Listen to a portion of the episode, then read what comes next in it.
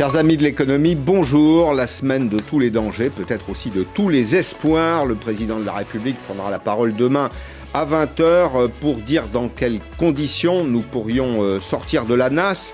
Quelle sera l'étape suivante? C'est une étape tout à la fois sanitaire et c'est une étape euh, économique que nous allons évoquer dans le courant de cette euh, émission. Alors n'attendez pas de libération totale, mais plutôt une sorte de desserrement conditionnel de l'étau, liberté de circuler, liberté relative de circuler, euh, et puis euh, relance de l'activité commerciale, mais dans quelles conditions? Le gouvernement ne veut pas retomber dans les errements du premier déconfinement. Vous rappelez que les Français s'étaient un peu laissés aller. Le gouvernement n'avait probablement pas donné les bonnes informations au bon moment et nous en sommes euh, eh bien, à la deuxième phase. Il ne faudrait pas qu'il y en ait une troisième. Les choses donc se feront par étapes et sans doute avec du contrôle. Mais pour commencer, je voudrais évoquer avec vous euh, Thomas Rocafoul. Bonjour. Bonjour. Vous êtes euh, directeur associé banque chez SIA Partner. Cette information qui est assez peu commentée, je dois le dire, dans l'actualité, mais qui, moi, me paraît extrêmement significative. C'est un phénomène qui est en cours. Et bah, on sait d'expérience qu'il vaut mieux voir les choses avant qu'elles ne se produisent qu'après, parce que souvent après, il est beaucoup trop tard. Les GAFA, dont on parle beaucoup, la semaine dernière, c'était Amazon, mais les GAFA, c'est Google, Amazon, Facebook, Apple, on va ajouter Microsoft, ont lancé un vaste assaut en direction du monde du commerce, contrôle une partie du monde du commerce, des entreprises notamment euh, qui proposent leurs services ou des biens tout simplement. Une sorte d'interface, hein, ces très grandes entreprises, entre le producteur et le consommateur. Elles sont devenues un peu les maîtres du marché et euh, elles orientent aussi la consommation. Et là, et là, c'est ce qui est nouveau, eh bien, elle s'intéresse au monde bancaire, au monde du paiement. Nous avons, vous et moi, euh, une banque, elle est totalement indépendante euh, des marchands avec qui nous faisons affaire, et c'est bien d'ailleurs qu'il y ait une forme de séparation entre les uns et les autres, mais ce mouvement engagé par les GAFA est un mouvement qui vise finalement à s'approprier le dernier maillon qui manquait. Pourquoi? Parce que ces entreprises proposent des biens, des services, il leur manque que le moyen de paiement. Et le moyen de paiement, ça rapporte. Évidemment, c'est un véritable enjeu, y compris un enjeu de souveraineté. Alors, voilà déjà quelques exemples. Vous pourriez vous dire, tout ça repose sur du ça Ben, pas du tout. Pas du tout, c'est dès aujourd'hui et c'est probablement pour demain. Vous connaissez peut-être WhatsApp. WhatsApp Pay, qui euh, s'intéresse au marché des paiements en Inde. Google, qui a un Google Pay, qui vient de passer un deal, un accord avec la banque Citigroup. Amazon, qui a un accord avec JP Morgan. Alors il y a un Amazon Pay aussi, c'est un moyen de paiement. Et puis il y a Apple. Apple vient de signer un accord avec Marcus Bank. On est aux États-Unis. Mais on sait que ce genre d'innovation traverse très très vite euh, l'Atlantique. Quel est l'enjeu là? Quelle est le, la stratégie des, des GAFA C'est définitivement mettre la main sur le monde et sur les transactions commerciales? Alors, euh, il y a plusieurs aspects, euh, vous avez raison euh, Pascal. D'abord, le paiement et la banque, c'est un secteur dans lequel il y a encore de la valeur, de la valeur à prendre, des revenus à prendre. Ça, c'est le premier, le premier sujet. alors, pas uniquement sur les paiements, on le verra peut-être tout à l'heure, mais peut-être plus sur des offres à plus, à plus forte valeur ajoutée, comme le crédit à la consommation voire le crédit immobilier, peut-être dans une étape. enfin, on sait que quand on a capté le client, quand on a la gestion du compte courant. Après, on propose les services. Donc la première étape, le pied dans la porte de ces entreprises, et je trouve que c'est quand même très spectaculaire, bah, c'est de proposer un moyen de paiement. Exactement, c'est le paiement. Euh, c'est euh, de se mettre euh, dans la relation client entre le consommateur et la banque ou entre le, entre, le commerçant et, et, la banque. Et donc, alors petit à petit, ces acteurs de la tech, de la big tech, bon, vous citez les GAFA, il y a Uber aussi qui a lancé un, un, système de paiement. Mm-hmm. petit à petit, ces acteurs nous habituent à faire de la banque au travers de leurs services. Donc vous citiez euh, Google Pay, Apple Pay. Donc, quelque part, les banques sont aussi un peu complices euh, de ces nouveaux services. Ah, puisque... Ont-elles le choix? Est-ce qu'elles ont, est qu'elles ont le choix de refuser un accord avec ces, acteurs mondiaux? Vous savez, ça me fait penser au, ça me fait penser aux scorpions finalement. Hein. on, on, finit par se piquer soi-même. C'est-à-dire qu'il y a une tentation qui est d'augmenter son volume d'affaires. Pour ça, on va passer des accords avec ces entreprises qui sont des entreprises mondes aujourd'hui. Et puis, bah, peu à peu, euh, c'est un peu la, stratégie du boa, vous savez. Hein. Il vous resserre, il vous resserre, il vous resserre, et un jour, il vous étouffe. Alors, on a toujours euh, le choix. Hein. Euh, il y a aussi un service en France qui s'appelle Pélib. hein, qui est un service concurrent de Apple Pay, Google Pay qui a un peu de mal euh, à démarrer euh, et à se, à se développer. Donc il y a des services euh, qui mm. existent. Le problème, c'est que là, quelque part, on fait un peu rentrer le loup dans, la, dans la bergerie. et du coup, il faut que vraiment les banques puissent reprendre la main sur la relation client, sur le parcours client, parce que c'est bien ce que ces entreprises de la tech ou de, la big tech proposent. C'est une expérience utilisateur mm. qui est vraiment intéressante et qui intègre l'acte d'achat qui sort euh, du euh, domaine strict euh, du mhm. paiement en fait. Mhm. Alors, je pense aussi aux commerçants. vous savez qu'aujourd'hui, on paye beaucoup avec son téléphone. Enfin, en tout cas, il y a de plus en plus de consommateurs qui le font. Est-ce que, y compris d'ailleurs pour les commerçants, pour les artisans, enfin pour les, la boutique du coin finalement, il n'y a pas un danger aussi d'ubérisation? Alors, pour le commerçant, je dirais que c'est peut-être plus une opportunité parce que euh, aujourd'hui, le commerçant, il verse euh, quelques pourcents mmh. euh, de, des achats, enfin de son volume d'affaires, au réseau carte bancaire ou aux banques. Donc en général, c'est quoi? C'est moins de 1% entre 1 et 3 Ça, ah, dépend des, ça peut aller jusqu'à 3 ah, ça peut aller jusqu'à 3 hein, Voilà, donc ça dépend des, euh, des réseaux. Donc c'est quand même pas un montant euh, qui est euh, négligeable. voilà, donc on peut imaginer qu'effectivement, si une concurrence se développe sur ce secteur, les prix vont baisser. Donc les commerçants seront quelque part gagnants, gagnants, dans un premier temps. Également, ce qu'on a vu et l'intérêt aussi de ces offres des acteurs de la big tech, c'est la fidélité le couponing.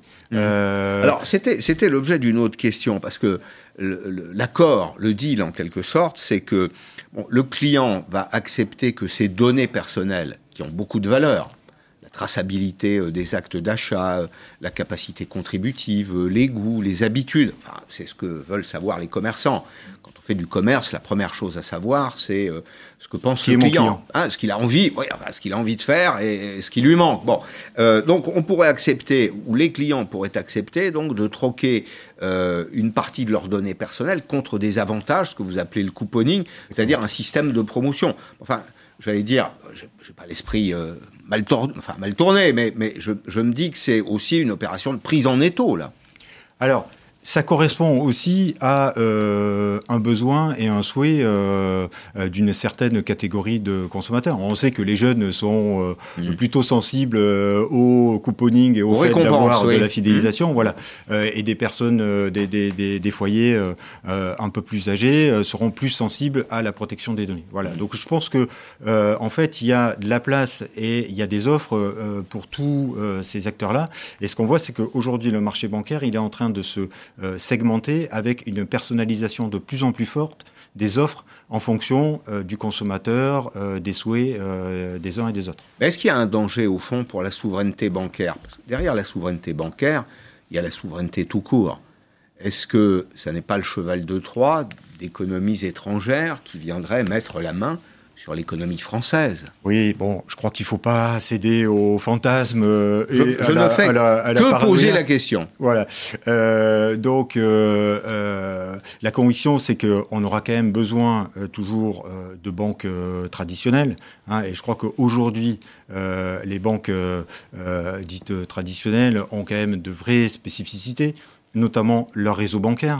Hein, euh, le contact physique. Euh, le contact physique. Euh, aujourd'hui, quand on veut acheter, quand on veut faire un crédit immobilier pour un bien, alors il y en a peut-être un peu moins en ce moment avec Covid, mais mm. c'est quand même un acte important. C'est mm. l'acte d'une vie. On a besoin d'échanger avec quelqu'un et on le fait assez peu, 100% en ligne. Donc le réseau physique, il a quand même encore de beaux jours devant lui et c'est une spécificité que les banques doivent mettre en avant. Il n'y a, pas de risque pour vous, pour terminer, il n'y a pas de risque pour vous d'abus de position dominante. C'est-à-dire qu'on voit bien que les métiers d'hier sont ubérisés par de nouveaux acteurs. Au départ, euh, ce n'était pas le métier de, de, Google, Amazon ou Facebook de faire la banque. Et puis, peu à peu, ça le devient. C'est un acteur externe au secteur qui vient, au fond, changer le modèle économique du paiement. Exactement, vous avez raison. Euh, est-ce qu'il y a un risque de toute façon euh, En Europe, il y a quand même un certain nombre d'autorités de la concurrence qui veillent. On est protégé. Voilà, tout à fait.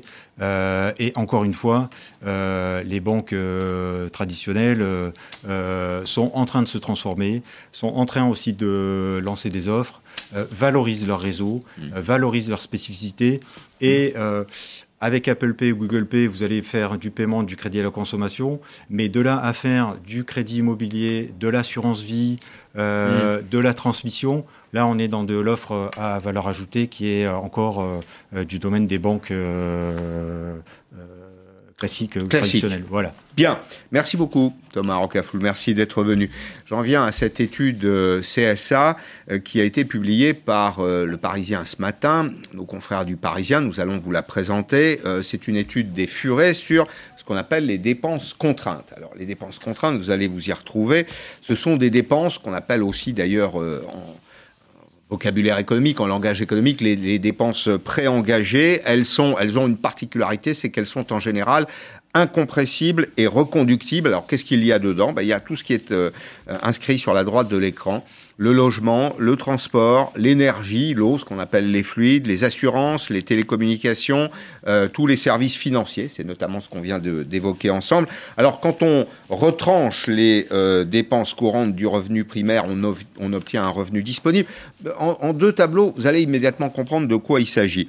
D'abord, premier point, les ménages ont des revenus. Alors ces revenus viennent euh, soit de l'activité, soit de revenus de transfert, soit des revenus du, patrimoine.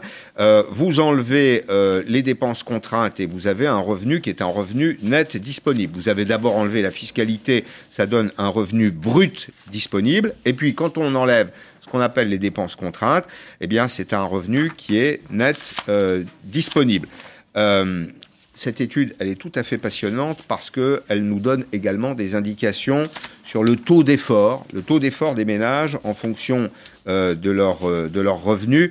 Euh, pour les plus modestes, évidemment, pour les plus modestes, eh ben, c'est beaucoup plus lourd, hein, évidemment. Bonjour, merci d'être là. merci de venir commenter cette, cette étude avec moi.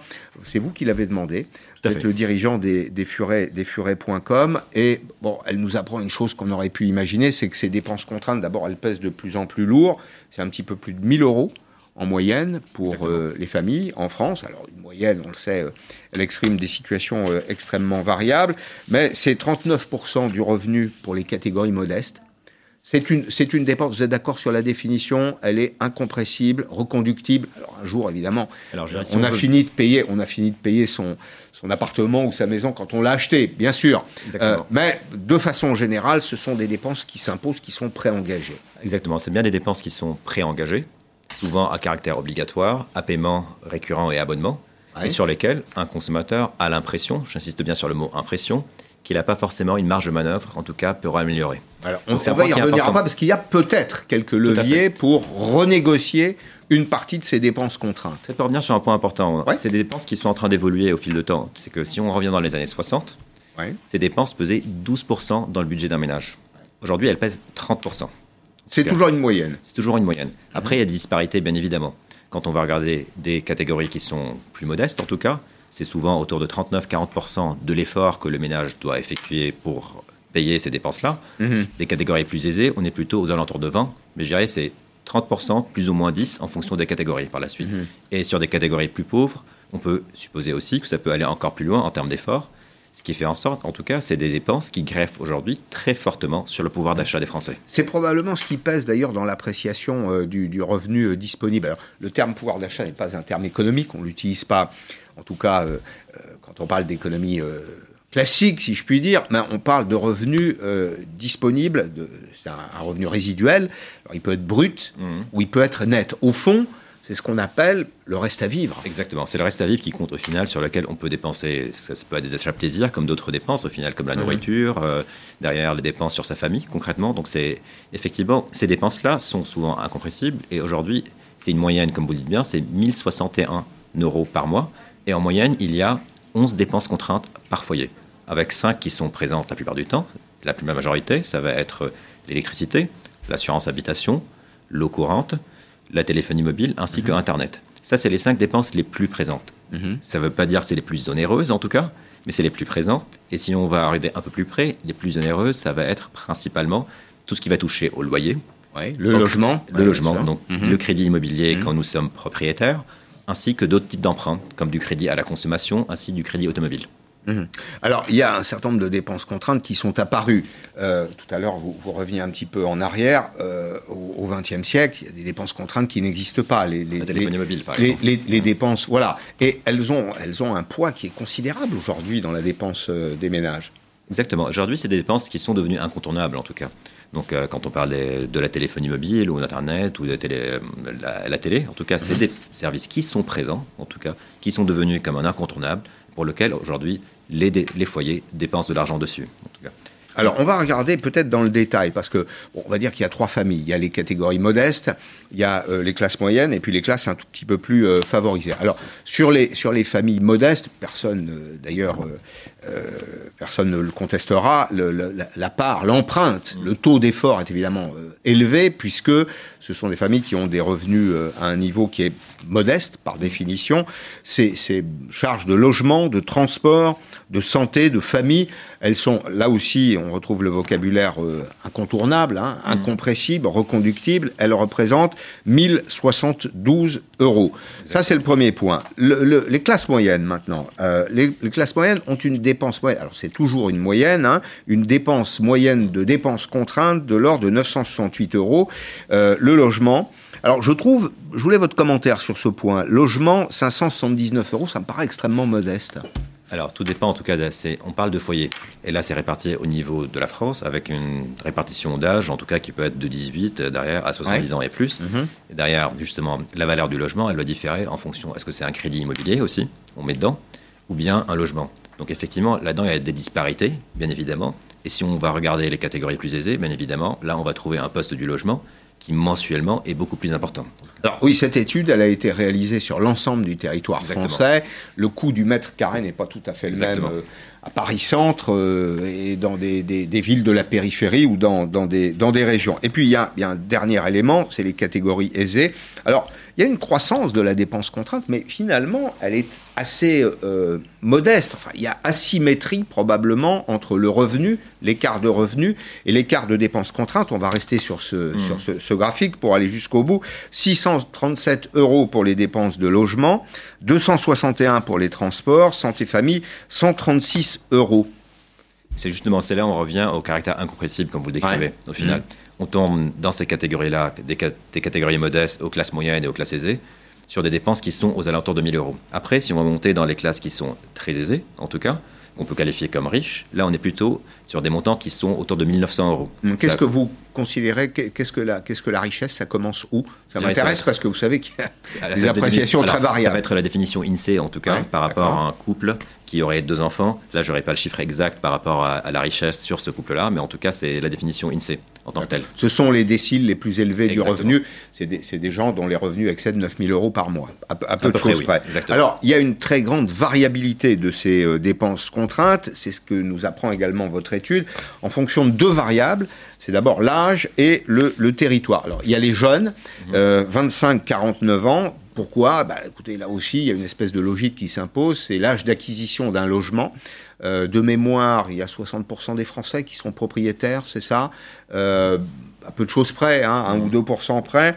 Euh, on achète un logement entre 25 et 35 ans probablement, on va s'endetter, on sait que ça représente une des dépenses essentielles aujourd'hui des ménages. Mhm. La dépense de logement, c'est de l'ordre de 29% en moyenne du revenu des ménages, et on, s'aperçoit également que ces jeunes gens ont des dépenses de télécommunications élevées, ce qui, tombe également sous le sens. Alors je dirais les, les 25 concrètement, les 25 euh, plutôt, ils auront des dépenses de télécom plus importantes que les 35-49 euh, pour le coup. Mhm. Par contre, les deux catégories sont engagées dans un nombre assez important, en tout cas, de plutôt de crédits à la consommation et des crédits auto. C'est souvent l'âge dans lequel on va investir, en tout cas, on va s'équiper. Et quand on parle aussi de crédit immobilier, je dirais les, les âges qui sont supérieurs, donc les gens qui vont être au-dessus de 60 ans, souvent ils ont fini de rembourser leur crédit immobilier. Pour le coup, quand on va comparer, ce qui est assez intéressant aussi, si on revient sur un point, on compare les plus de, plus de 65 par rapport à cette population-là, mmh. ils ont des dépenses contraintes mensuelles qui sont moins importantes, de quasiment autour de 800 euros, 800 et quelques versus 1000 et plus. Par contre, ce qui est assez flagrant là-dedans, c'est les dépenses de santé liées à la mutuelle santé, où il y a quasiment 600 euros de plus C'est ça, il y a un jeu d'équilibre. La dépense de logement baisse, puisqu'en général, à, crédit, 60 ans, on a payé son, son, logement, euh, et les dépenses de santé vont, vont augmenter. Alors, je voudrais qu'on reste sur la question du logement, et puis on en viendra ensuite à une autre partie de votre étude qui réserve des surprises sur les territoires. Mmh. Ce que j'ai appris dans cette étude, et elle est un peu contre mes, mes convictions, mais mmh. c'est passionnant. Alors, L'accès au logement, eh bien, on sait que les conditions d'accès au logement se sont resserrées. Les banques demandent maintenant euh, un apport additionnel. Mm. C'était souvent 10%, c'est maintenant très souvent 20%. Euh, le plafond du taux d'endettement, là, c'est la loi, est scrupuleusement euh, respecté. C'est pas plus d'un tiers du, du, revenu. Bref, devenir euh, propriétaire est beaucoup plus compliqué, surtout, surtout pour ceux qu'on appelle les primo-accédants ceux qui deviennent propriétaires pour la première fois. Illustration avec ces candidats à la propriété rencontrés par Patrick Ninine. Franck, 41 ans, conducteur de train à la SNCF, voulait acheter sa première maison avec sa compagne, artisan coiffeur. Ils avaient obtenu en mars un prêt de 242 000 euros avec 25 000 euros d'apport. Finalement, le prêt est refusé. La banque exige des garanties supplémentaires. Il fallait plus d'argent de côté en fait qu'on n'avait pas parce qu'on avait déjà euh, donné tout ce qu'on avait donné. Finalement, euh, on nous demandait 8 000 euros de plus. Depuis la crise sanitaire, la part des dossiers refusés par les banques ne cesse d'augmenter. 6,6% fin mai, 9,8% fin juin et 10,7% fin août. Et les conditions d'attribution se sont endurcies. Bien sûr, le taux d'endettement doit être inférieur à 33%, mais c'est aussi la part personnelle exigée qui augmente de 10 jusqu'à 20%. Aujourd'hui, c'est problématique notamment pour les primo-accédants, ceux qui achètent pour la première fois, qui ont en moyenne 30 ans. Comment aujourd'hui ils peuvent réunir une somme d'argent de 15, 20 000 euros pour emprunter? Souvent, la solution, c'est pouvoir avoir une aide de ses parents. Être déjà propriétaire n'est plus une garantie. Kevin travaille dans la restauration. Il voulait investir dans l'immobilier locatif. Là aussi, accord de sa banque dans un premier temps, puis refus, sans justificatif. Il y a deux ans, j'ai eu aucun problème. Euh, là, je reviens avec un nouveau dossier. On a fait les, encore une fois, on a fait les études en amont, tout devait passer. Et euh, malheureusement, entre-temps, il y a le Covid qui est arrivé. Pour trouver une solution, Kevin s'est tourné vers ce courtier en prêt immobilier. C'est important d'avoir de, l'apport, c'est important de préparer un dossier pour pouvoir euh, obtenir le prêt immobilier, ce qui n'était pas vrai sur les 400 années parce que les banques avaient tendance à prêter, parce que le marché immobilier se porte bien. Les banques sont devenues particulièrement exigeantes parce qu'elles redoutent les effets de la crise sanitaire sur le pouvoir d'achat des ménages. Bien, Rami Karam, je rappelle que vous êtes le, patron de desfurets.com, vous êtes un site comparateur de prix, et vous avez mené cette étude passionnante sur les, dépenses contraintes. C'est un peu ce qui empoisonne d'ailleurs la vie des, ménages. Euh, on a l'impression d'avoir de bons revenus, et puis on s'aperçoit que le reste à vivre, le reste à vivre euh, se réduit, une espèce de coup d'accordéon par, euh, par l'intérieur. Pourquoi? Bah Parce que ces dépenses contraintes, mhm. elles ont d'ailleurs souvent une autre particularité que votre étude n'examine pas, mais que, que je voudrais aborder, c'est qu'elles augmentent plus vite que le rythme naturel de l'inflation. Elles sont, elles sont plus pesantes. Vous voyez, dans, les jours qui viennent, là, je, crois que les fluides vont augmenter. Les fluides, c'est l'eau, le gaz, l'électricité. Mmh. Alors, il y a parfois des variations de prix. Euh, la question que j'ai envie de vous poser, s'agissant d'ailleurs de l'eau, du gaz, l'eau, c'est assez peu négociable. Mais le gaz, l'électricité, parce que c'est un marché très concurrentiel, et euh, euh, le, logement, euh, comment, comment est-ce qu'on peut réduire ces dépenses contraintes? Est-ce qu'il y a encore des marges de négociation? Tout à fait, il y en a toujours. on est dans une position privilégiée aujourd'hui en tant que les furets. On a à peu près 3,5 millions de demandes à l'année, tout produit confondu. Donc c'est un observatoire en tout cas sur lequel on peut observer très clairement aujourd'hui les possibilités de négociation et la compétitivité à travers les différents produits. Donc je ferai trois exemples précis, mhm. en tout cas sur lesquels on peut négocier énormément. Ce qui est assez frustrant aujourd'hui, c'est que le cadre législatif, il est assez aidant, en tout cas, pour que les clients changent de fournisseur. Je vais prendre l'exemple de l'assurance. Il y a eu énormément de lois qui ont été passées pour que le client puisse résilier, comme la loi Hamon, sur l'assurance auto ou l'habitation. Après un an de contrat, on à la date anniversaire, oui. Pas forcément. Après un an, on peut résilier à n'importe quel moment. Exactement. Donc n'importe quel moment. C'est bon à savoir. Exactement. Deuxième point, surtout, les gens, ils ont l'impression que c'est une, démarche qui est fastidieuse. Ça ne l'est plus aujourd'hui. Le nouvel assureur, il peut prendre en charge la démarche de résiliation. C'est comme les télécoms dans le passé. Et, est-ce que c'est la même chose dans le domaine de l'énergie qui pèse lourd? Je vais revenir sur l'énergie, qui est mmh. un point qui est important, mais j'irai plus loin sur l'assurance et je ferai du coup le relais par rapport au crédit immobilier. Quand on parle de crédit immobilier, il y a une dépense qu'on ignore souvent, qu'on occulte. C'est l'assurance emprunteur, exactement, qui elle pèse énormément dans le coût du crédit aujourd'hui, en tout mmh. cas Aujourd'hui, malheureusement, il n'y a que 15% des contrats qui passent dans ce qu'on appelle la délégation d'assurance, c'est-à-dire une assurance qui est prise en dehors du, de l'organisme bancaire qui a octroyé le prêt. Parce que je vais, être très clair, euh, il y a un peu d'expérience personnelle dans ce que je vais vous, vous dire. Aujourd'hui, le taux de l'argent est faible. Et donc, on a l'impression que les banques se rémunèrent assez peu finalement sur les prêts, mais qu'elles se rattrapent sur l'assurance du prêt. C'est juste, une, euh, c'est juste un sentiment euh, mal fondé ou bien fondé? Alors, bon, je ne suis pas dans l'intimité des comptes de chaque banque ou non, en tout cas, mais ce que je peux vous dire. je ne suis pas le seul à me faire cette remarque. Ce que, ce que je peux vous dire simplement, c'est que une assurance emprunteur, on peut tout à fait la négocier, que ce soit au moment de l'octroi du prêt ou après à la date d'anniversaire, c'est-à-dire tous les ans, aujourd'hui, avec la loi qu'on appelle la loi Bourquin. Concrètement, si vous arrivez à la banque aujourd'hui en passant par un comparateur, vous allez retrouver des offres qui sont aujourd'hui éligibles à la banque. C'est-à-dire, vous allez vous dire, je viens de la banque X, les offres qui sont présentées, elles ont les mêmes niveaux de garantie par rapport à ce que la banque vous offre. Et si vous respectez, vous faites les choses dans les règles de l'art, mhm. il n'y a aucune raison légalement mhm. que la banque refuse en tout cas l'offre que vous lui amenez sur la table. Mhm. Les gens, ils ont souvent peur de, de, voir leur prix refusé quand ils arrivent avec ça au début. Et ça ne peut pas être le cas. C'est pas le cas. C'est impossible. Si on respecte les règles, c'est une offre qui est garantie équivalente par rapport à ce que la banque offre, et les critères sont très clairs aujourd'hui il n'y a aucune raison que la banque refuse. Donc, pour revenir aussi terminer sur l'assurance avant de passer à l'énergie, sur l'assurance santé, aujourd'hui la mutuelle, aujourd'hui il y a beaucoup de choses qui vont s'améliorer également pour les, pour les clients, pour les consommateurs. Aujourd'hui, il y aura deux choses qui vont passer bientôt. D'abord, également la résiliation infra-annuelle qui sera possible, c'est-à-dire après un an d'assurance sur l'assurance santé, à n'importe quel moment, on pourra résilier. Et deuxièmement, ce qu'on appelle le reste à charge zéro. Il y a toute une série de lois qui ont été passées afin d'améliorer la prise en charge aujourd'hui sur les postes dentaires, sur les postes d'optique, ainsi que sur les postes de tout ce qui est euh, prothèse auditive.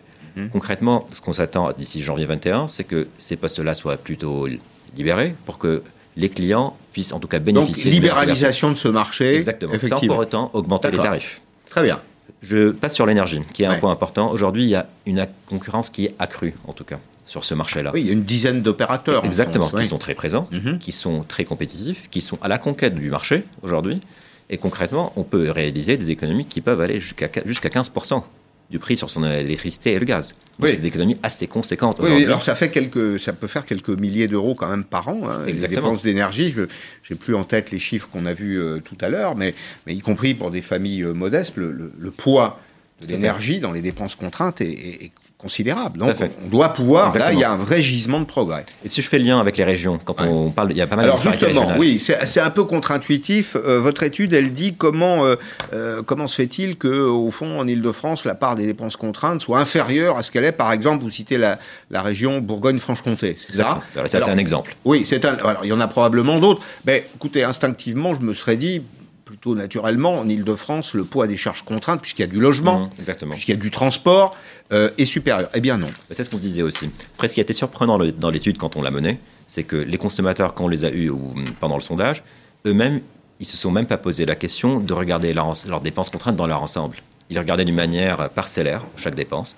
Et là, eux-mêmes, ils réalisaient finalement la note salée qui se retrouve, avec laquelle ils se retrouvaient à la fin du mois. Mmh. Si on compare les régions, qui nous a un peu frappé, c'est le décalage, certes, au niveau du logement et du loyer, qui est plus important en Ile-de-France que le reste de la France. Il n'y a pas de surprise pour le coup. Par contre, il y a une offre de transport qui est beaucoup plus dense, qui fait en sorte, en tout cas, premièrement, qu'il y ait moins de recours à la voiture, donc il y a moins de voitures, et par conséquent, moins d'assurance auto également, en Ile-de-France, et également moins de crédit à l'auto, quand les clients ils font appel à du crédit. Alors oui, c'est ça. moins de, crédit, moins de crédit à l'automobile, moins d'assurance, moins, de carburant, probablement. Exactement. Donc ça, vous voulez dire qu'en Ile-de-France, la, la, part, de, le poids des dépenses de, transport est, inférieur. Au fond, ça compense, là aussi, il y a un phénomène de péréquation, puisqu'il n'y a pas de mouvement, mais on dépense un peu plus pour son logement, mais un peu moins pour ses, pour ses transports. Exactement ça. Et le dernier point, c'est l'énergie, sur lequel les dépenses, en tout cas en, en province, sont plus importantes que l'Île-de-France pour plusieurs raisons. C'est que les surfaces à chauffer les surfaces sont, plus, importantes, il y a plus de maisons individuelles mm. aussi, et souvent il y a plusieurs sources d'énergie. Ça peut être l'électricité et le gaz, comme ça peut être l'électricité, le gaz et le fuel. Et quand on, rajoute les trois, finalement, la note, elle est là encore plus salée. Bon. Eh bien, merci beaucoup, Rami Karam, pour cette, euh, cette étude. Merci à vous. Elle est annuelle Elle est, on va le faire deux fois par an. Eh ben, c'est un écoutez, indice qu'on on- va propriétaire, qu'on va faire tous les six mois pour observer, parce que c'est quelque chose auquel on tient vraiment euh, Bah, c'est un, vrai sujet euh, économique qui préoccupe les, les ménages. Je vous propose de revenir quand vous aurez votre deuxième étude. Ce qui nous intéresse ici, c'est aussi les tendances. Exactement. Hein, c'est quel est le euh, quel est le fil? Est-ce qu'il est est-ce qu'il est croissant? Est-ce qu'il est décroissant? Quelle est la part de ces dépenses contraintes dans les revenus des ménages? Alors il y a aussi un élément qui peut varier, c'est le revenu lui-même.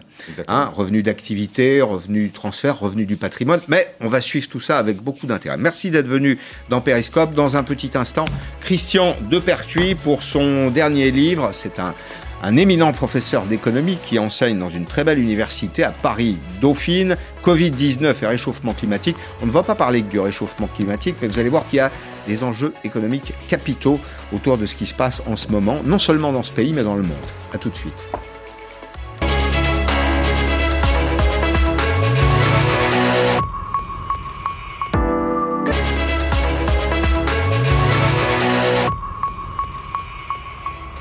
Bonjour Christian de Pertuis, merci d'être là. Bonjour. Euh, vous êtes professeur d'économie à Dauphine et vous avez fondé, vous avez fondé dans cette université la chaire euh, climat. Vous nous parlez d'un monde post-Covid dans votre dernier ouvrage euh, qui s'appelle Covid-19 et réchauffement climatique. Et euh, on se dit à le lire d'abord que c'est un travail très documenté qui offre des perspectives et qui donne un peu d'espoir. Euh, L'espoir, c'est une matière première euh, dont on a besoin quand même euh, en ce moment.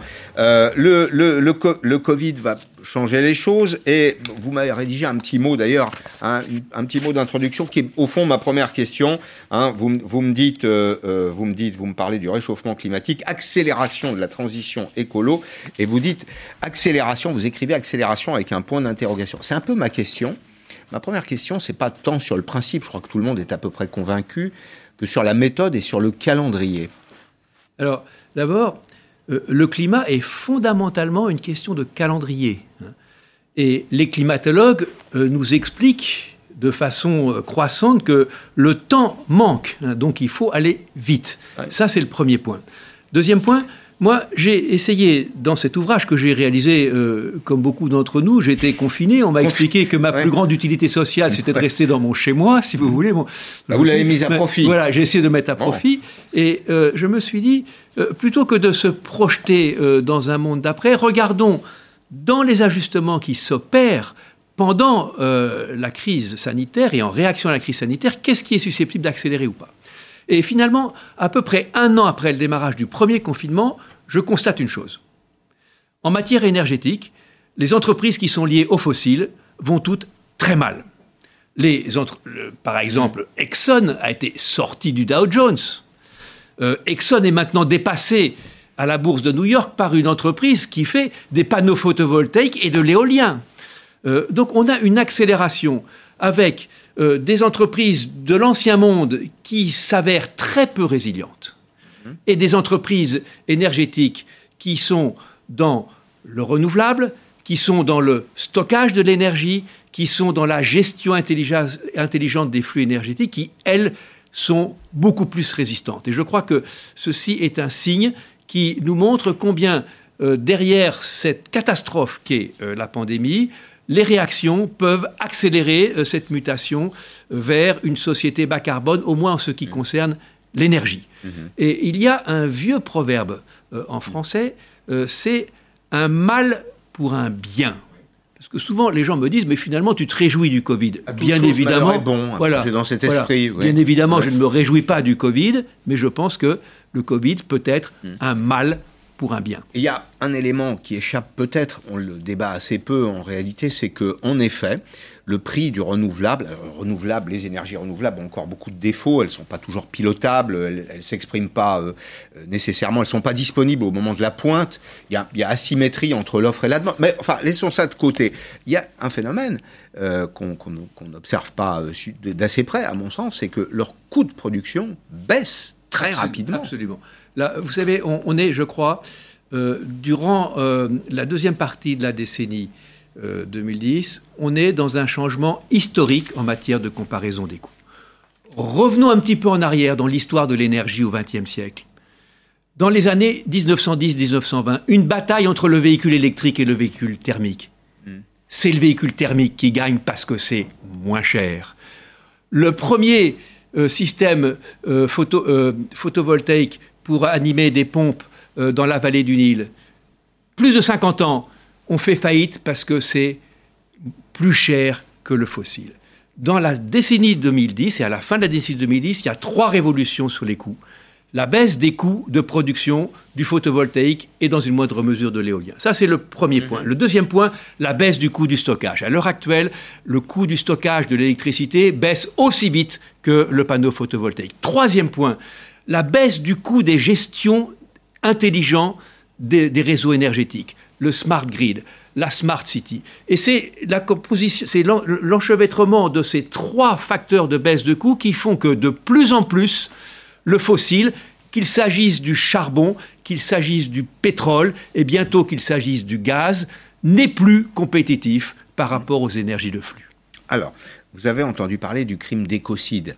Absolument. Eh bien, on va écouter ce qu'en dit Barbara Pompili, c'était ce matin chez nos confrères de France Info avec euh, Éric Dupont-Moretti, on a mis en place et on va euh, le faire voter hein, dans la loi la semaine prochaine euh, un grand délit qui est un délit qui, qui va permettre de faire payer tous ceux qui, soit sans le faire exprès, soit parce qu'ils l'ont voulu et parce qu'ils ont fait exprès, portent des atteintes à l'environnement. C'est le glaive de la justice qui va s'abattre enfin sur tous les bandits de l'environnement.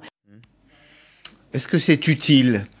Alors, bon, moi je ne suis pas juriste, euh, je pense que la chose la plus importante, c'est de faire payer aux pollueurs le coût des pollutions. Donc de faire payer euh, à ceux qui émettent euh, des gaz à effet de serre et notamment du CO2 le coût du changement climatique. Ça me paraît être le point le plus important. Est-ce qu'ensuite il faut un filet de sécurité juridique pour rattraper ceux qui sont passés au travers du filet Probablement. Est-ce que ce que prévoit à l'heure actuelle le gouvernement est le bon système? Je ne suis pas très qualifié pour le dire. Il y a un point quand même sur la notion d'écocide qui est très importante. Mhm. Euh, et qui a été développé par euh, un, avocat bien connu euh, dans, le milieu environnemental, c'est que... Arnaud Gossman, par voilà, voilà, lui. Voilà, hein. c'est Arnaud Gossman. Hein. il, est, très actif. Arnaud, et Arnaud est un type formidable, hein, et il nous explique qu'un écocide, ça ne dépend pas euh, du comportement euh, d'un acteur, d'un pays, mais de ce que font l'ensemble euh, des pays. Donc je crois que la notion d'écocide serait probablement utile au niveau international, dans le cadre de l'action climatique internationale, mais que cette catégorie juridique n'a probablement pas grande pertinence à une échelle euh, nationale, voire infranationale, me semble-t-il. Mais là encore, euh, je parle plutôt sous le couvert de Arnaud Gossman, qui est bien plus qualifié que moi pour en parler. Est-ce qu'il faut traduire certains membres de ce gouvernement pour écocide pour avoir fermé Fessenheim et réallumer, et réallumer des centrales à charbon? Alors, c'est vous qui dites, euh, attendez, c'est les émissions de CO2. Bah, il y a un lien direct, non? Alors, euh, moi, euh, je, ne suis pas procureur, si vous voulez. Donc, non plus, je, ne vais, je, ne veux pas hum. poursuivre qui que ce soit. la question du nucléaire, puisque vous avez envie de parler du nucléaire, qui est une question strictement franco-française pour l'essentiel, est la suivante. Euh, je, depuis, euh, en réalité, le premier tour des élections présidentielles euh, sous François, avant que François Hollande ne soit élu, on a fait de la fermeture de Fessenheim un enjeu politique national fondamental, comme si c'était la question clé du nucléaire. Je pense que cet enjeu est très secondaire. le véritable enjeu du nucléaire, c'est la quantité considérable d'investissements en milliards d'euros, en recherche et développement, en travail qualifié que l'on met pour des futurs réacteurs EPR euh, e de, première génération qui sont horriblement coûteux et qui vont sortir le kilowattheure le plus cher d'Europe. Alors, j'ai beaucoup de questions à vous poser encore sur la science, sur l'économie du rationnement. Est-ce qu'on va vers le rationnement? Mais je voudrais qu'on partage ce, reportage. Euh, ce n'est pas tout à fait une fiction. Vous allez voir, c'est un vrai reportage. À quoi ressemblera, c'est lié à vos travaux, notre agriculture en 2050 ah, avec un réchauffement qu'on évalue entre plus 1 et plus 3 degrés, eh bien moi je dis ayons confiance dans le génie humain, dans notre capacité à nous adapter en réduisant évidemment les nuisances qui sont liées au, au développement. L'agriculture en 2050, donc ça n'est pas un sujet d'anticipation, mais ce n'est pas un sujet de science-fiction non plus, c'est presque du réel et c'est avec Yannick Kézard.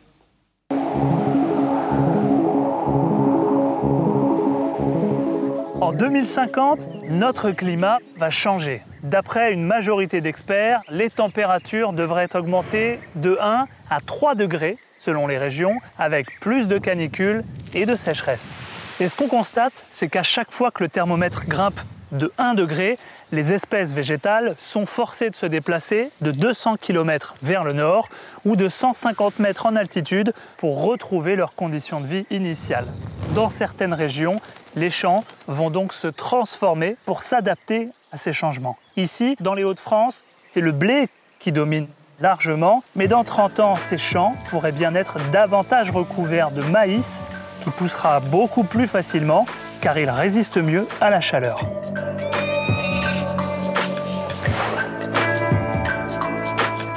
À l'autre bout de la France, ici en Corse, si l'on développe suffisamment l'irrigation, on pourrait voir pousser en bien plus grande quantité des oranges, des citrons verts ou même des avocats.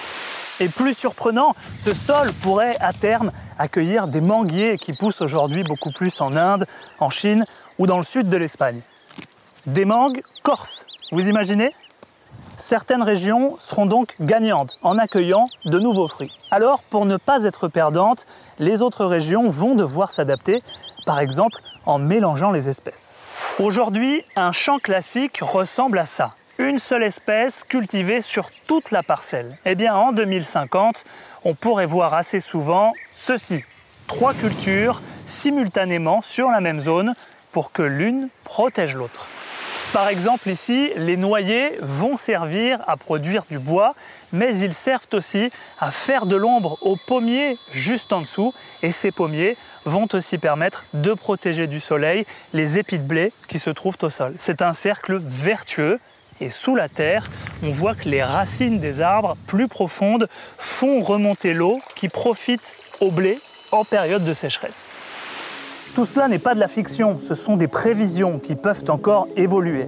Mais une chose est sûre, tous ces changements doivent être anticipés dès aujourd'hui. Voilà, ça nous a passionné, ça nous a passionné l'un et l'autre, Christian de Pertuis. Absolument, parce que euh, le, je crois que euh, ce qui est bien montré euh, dans euh, cette séquence, c'est combien la diversification agricole et la diversification des espèces, la diversification, l'absence de, de, monoculture est un facteur fondamental de résilience. C'est un facteur fondamental de résilience pour atténuer les impacts du changement climatique. C'est un facteur fondamental de mmh. résilience parce que ça permet une gestion beaucoup plus intelligente de l'eau, ça a été dit dans le documentaire mais c'est aussi un facteur de résilience contre les risques d'épidémie, car tous les scientifiques qui s'occupent du vivant mm. nous expliquent que ce coronavirus, la probabilité qu'il émerge depuis le monde animal est considérablement renforcée par la façon dont nous traitons la nature. Et comment traitons-nous la nature? Nous traitons la nature en ayant multiplié les systèmes de monoculture, en, ayant repoussé euh, la diversité euh, animale et la diversité végétale naturelle, bien, sûr, les espaces premiers, en ayant rapproché les systèmes d'élevage intensif du milieu sauvage, et ceci accentue terriblement le risque d'épidémie aujourd'hui et demain. Et donc, l'agroécologie qui est montrée dans le documentaire est à la fois un facteur de résilience face au réchauffement climatique et un facteur de résilience face à l'épidémie. Avec une, remarque qui touchera l'économie, c'est qu'il y a des rendements croissants euh, sur la monoculture. Il faudra demain, parce qu'il y aura probablement moins de rendements croissants, quand on cultive sur de petites surfaces, euh, quand on cultive la diversité, les revenus ne sont pas nécessairement plus élevés, souvent d'ailleurs ils sont plus faibles. Il faudra accepter de payer notre alimentation à son vrai prix. Alors, il faudra sans doute non seulement accepter euh, de payer l'alimentation à son vrai prix, mais aussi payer un certain nombre de services écosystémiques que nous rendrons les agriculteurs notamment euh, les, services de purification de l'eau, euh, les services de stockage du CO2 dans les sols, car le point mmh. très important, c'est que une agriculture beaucoup plus diversifiée, beaucoup plus agroécologique, elle cesse de déstocker du CO2, elle stocke le CO2 de l'atmosphère. Mhm. Ceci a une valeur considérable euh, dans ces périodes de réchauffement du climat. Vous posez la question dans votre ouvrage, mais vous y avez déjà répondu. Faut-il revenir à la normale? Ça n'a aucun sens d'ailleurs. Le mot normal. Absolument, normal. Il faut pas revenir, enfin, hanter, il faut pas revenir, il faut pas rembobiner le temps, il faut se situer dans une perspective d'avenir. Dans cette perspective, est-ce que vous faites confiance à la science et aux scientifiques? Euh, je, n'ai guère le choix, si vous voulez, puisque moi, euh, j'ai totalement changé ma pratique d'économiste euh, dans les années 2000 en ayant rencontré des scientifiques. Notamment des scientifiques du climat, Jean Jouzel, Hervé Lotreux et quelques autres. J'ai eu cette chance-là.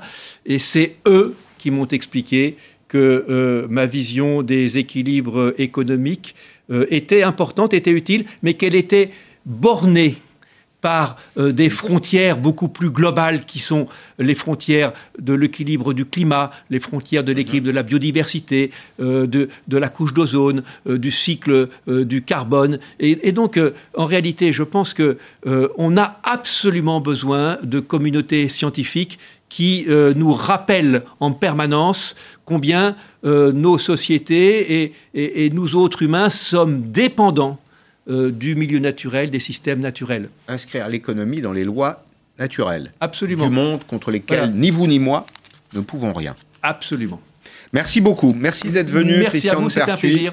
Covid-19 et réchauffement climatique, plaidoyer pour une économie de la résilience. C'est pas le rationnement. Non, c'est pas le rationnement.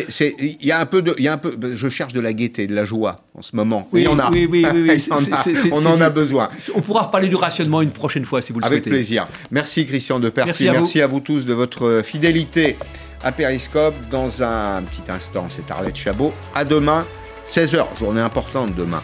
Le président parle à 20h.